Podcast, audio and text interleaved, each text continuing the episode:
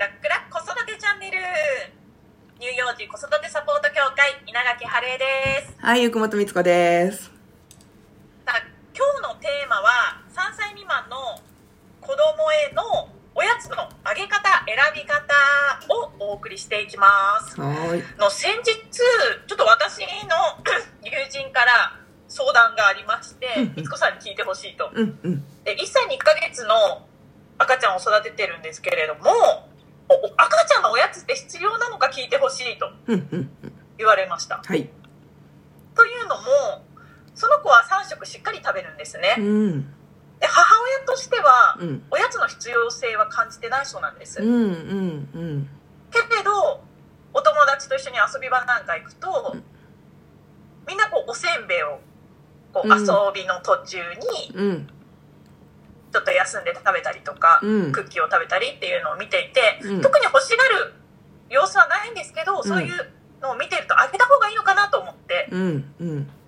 無理やり無理やりまではいかないんですけど、うん。ちょっとお休みみんなでこう談笑してる時とかうにん。あげるようにしてるって言ってて。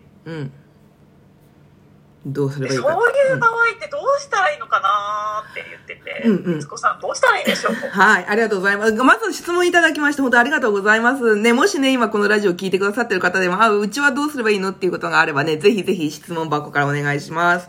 で、今回のね、あの、1歳2ヶ月で3食しっかり食べるけど、おやつって本当にどうすればいいのっていうところ。えっと、まず結論もう簡単で、子供が欲しがってないんだったらあげる必要ない。そうなんですうんね、うん。で、じゃあまず、おやつというのは、子供にとってのおやつ、特に3歳未満の方、あお子さん方って、うん、子供たちにとって何か、おやつというのは何なのかと言ったら、いわゆる補う食と書いて補食なわけよね。はいうん。で、子供たちはやっぱりまだまだ胃の量が小さいので、あの、食べられる量は少ない。けれども、活動量はすごいので、やはり足りなくなってしまうことがあるわけで、その時の、要するに栄養だったりカロリーね、そのパワーだよね、を補うためのものがおやつなわけですよ。で私たち大人のようにですね、こう、例えばストレスが溜まったからとか、ご褒美とかそういうんじゃないわけですね。ま あそうですねよくチョコレートとかバクバク食べちゃうんです そう、大人はもうなんていうの？要するに嗜好品ってやつじゃない？その、例えばビールだとかお酒とかコーヒーだとかと一緒で、ね、嗜好品というものになるけど、違う。子供にとってのおやつというのは補う食べ物で捕食なわけなので、お子さんがしっかり食べられていて、欲しがらないんだったら、あげる必要はない。むしろだっておせんべいとかクッキーとかさ、なんていうの、糖分でしょう？結局は糖分だけだから、だえうん別にな、なんていうの、えすごく変な言い方だけど、大した栄養があるわけでもなく、むしろ虫歯のリスクも高まるわけで、ーはい、うん。で、あげる必要はない。で、もし、そのお子さんがお腹がす空いたりとか欲しがるようなことがあれば、あの、おにぎりだとか、例えばさつまいもとか、トウモロコシとか、あの、ご飯にもなるけれども、ちょっと甘みのあるものとか、っていうのをえ選んであげれば、健康にもいいし、子供も満たされるし。うーんまじゃあ特にね、お菓子をあげる必要ってないんですね。やっぱりそういう遊び場とか行くと周りのみんなみんなみんなというか、うん。であげてるから、う、うん。うん、ちの子にもあげなきゃいけないのかなとかうん、うん。思いがちなんですようん、ね、うん。そうだよね。いや、今は特に情報も多いし、あの、なんていうの、でもかといって子供も少ないから、こう、みはい、ある意味みんながやってたら、うちもそこに乗っからなきゃいけないのかなとか、それみんながやってることが正しいんじゃないかとか、うんはいマニュアルが正しいんじゃないかとか思うかもしれないけど、子育てで一番大切なことは、その子なり。その子なりということが一番大事なので、はい、うん。なので、あの、そのお子さんが、を見ること。うん。っていうことをまず親として意識するといいよね。だ周りは、すごく言葉は雑になるけれども、周りは、いや、マニュアルはどうでもいいのよ。あうん、うん、うん。だからその子が、そううん、そ強さ欲しいですねう。ねそうだよね、そうだよね。いや、ママたちね、大変だよね。ううんん。付き合いもあったりしますからねそうだよね。そう。だからさ、例えばなんだけど、その、別にでもさ、お菓子あげるあげないで雰囲気が、もし、もしだよ、万が一、みんなが食べてるけど、いや、うち別に欲しがらないからあげないわって言って、万が一雰囲気が悪くなったり、なんか、チーみたいなことを言う親がいるはい。場所だったら、そっから逃げた方がいいよね、むしろね。ああ、確かに。うん。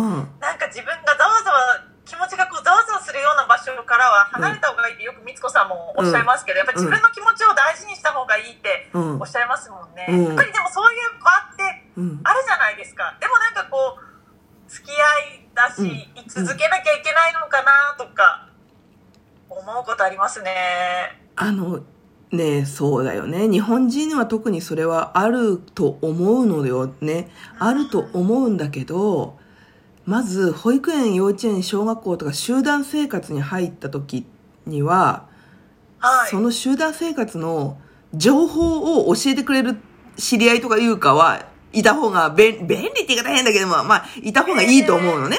まあまあいた方がいいと思うわ。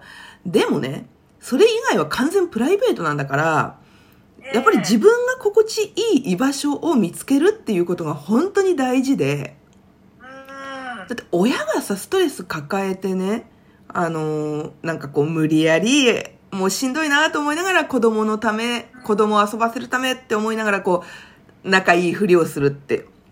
それは、子供にも伝わるよ、絶対。うーん、そうですね。うん。いや、でもそれすごい刺さります。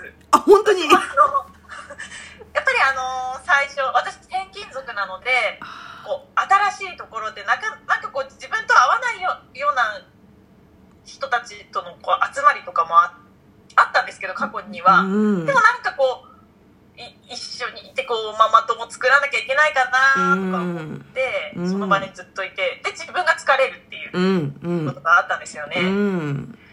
はい、だから、一人でも例えば理解してくれる人がいればいい,、いいし、うんそんなになんかこう、たくさんママ友もいなくていいのかなって。うん。私はそれでいいと思って、うん、そう、いや、本当おっしゃる通りで、春江さんが、その、な、知り合い心地よくもない知り合いが、知り合いというかなんか、まあ仲間なのかわからないけど、がたくさんいてもさ、あんまはい、り意味ないよね。そうですね。うんでもなんかこう、インスタ映えとかこう、友達たくさんいるよ、みたいな。女子高生か？でもそういう心理になることもああったりするんですよね。なるほど私ね。過去にはそういう思いもあってうんみんなでこうワイワイしてるインスタとか上げてる方もたくさんいてサークルでみんなでキャピキャピししてますみたいないやそれが悪いって言ってるわけじゃないわわかるよ、わかるよ。うん。あ、わかった。じゃあね、はこのテーマの続きは次回にしよあう。次回は、その、はいママ友付き合いの仕方と子育てに関係することをお伝えしよあう。うんうんうん。ぜひうんうん。確かにもうその話聞きたいっていう方いっぱいいると思います、うん子育て初めての子育てで、うん。ママ友作りとか、うん。ママ友付き合いとか、うん。どういうふうにしていったらいいんだろうって思ってるママさんたちいっぱいいると思うんですよね、うん、うん。じゃあ、それ次回ちょっと話しましょそうですう。ね、うん。で、おやつに、今回は、うん。そうだのおやつのテーマでしたもん、そうそう、おやつに関しては、とにかく捕食だから、欲しがらないんだったらあげる必要はありません。うん。欲しがるんだったら、おにぎりとか、さつまいもとか、とうもろこしとか、まあちょっとね、糖分のあるものでいいんだけれども、食事にもなるようなものをあげるといいですよと。で、子育ての中で大切なことは、その子なり。を見ることで、周りの情報とかマニュアルにね、あの、惑わされる必要はないので、自信持って、ね、子供のこと、自分の子供のことはやっぱり、他の誰よりもママが一番分かってるから、はい、うん、自信持ってやってくれたらいいかなというふうに思います。はい、ありがとうございます。うんさあ、今日も楽々子育てチャンネル聞いてくださってありがとうございました。お話聞いてよかったと思った方はぜひいいねボタンを押してください。ママたちからの質問、ね、疑問、質問もお待ちしております。質問は楽々子育てチャンネルの質問ボタンから書き込んでください。ポッドキャストでも放送しています。ぜひチェックしてみてください。次回もお楽しみに稲垣春江とはい、ゆくもとみつこでした。またねー。